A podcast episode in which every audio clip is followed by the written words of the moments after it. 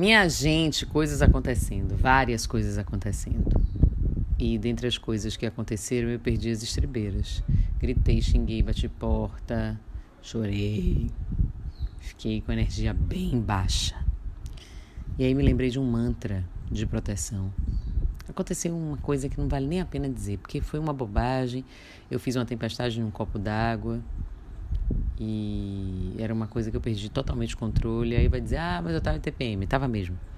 Ah, mas eu estava nervosa com uma situação que está prestes a acontecer. Sim, também estava. Ah, mas. Enfim, né? É, é importante a gente lembrar que a raiva não é consequência, a raiva é causa.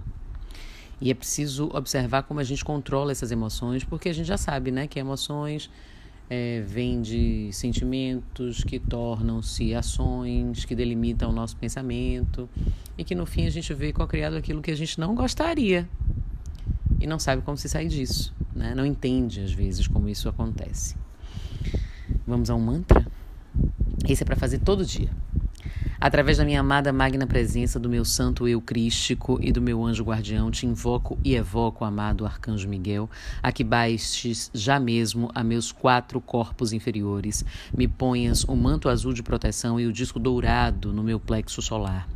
Além disso, peço que te responsabilizes já mesmo com a tua divina espada azul de cortar e liberar, cortar e liberar, cortar e liberar para sempre toda energia negativa, astral, emocional, espiritual, física, material, feitiçaria e ondas negativas.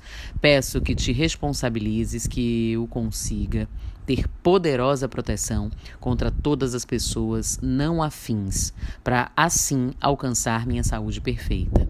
Muita gratidão, amado Arcanjo Miguel, porque já me concedestes.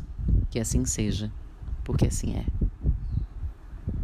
Eu sou Rita Batista e tá tudo a dar.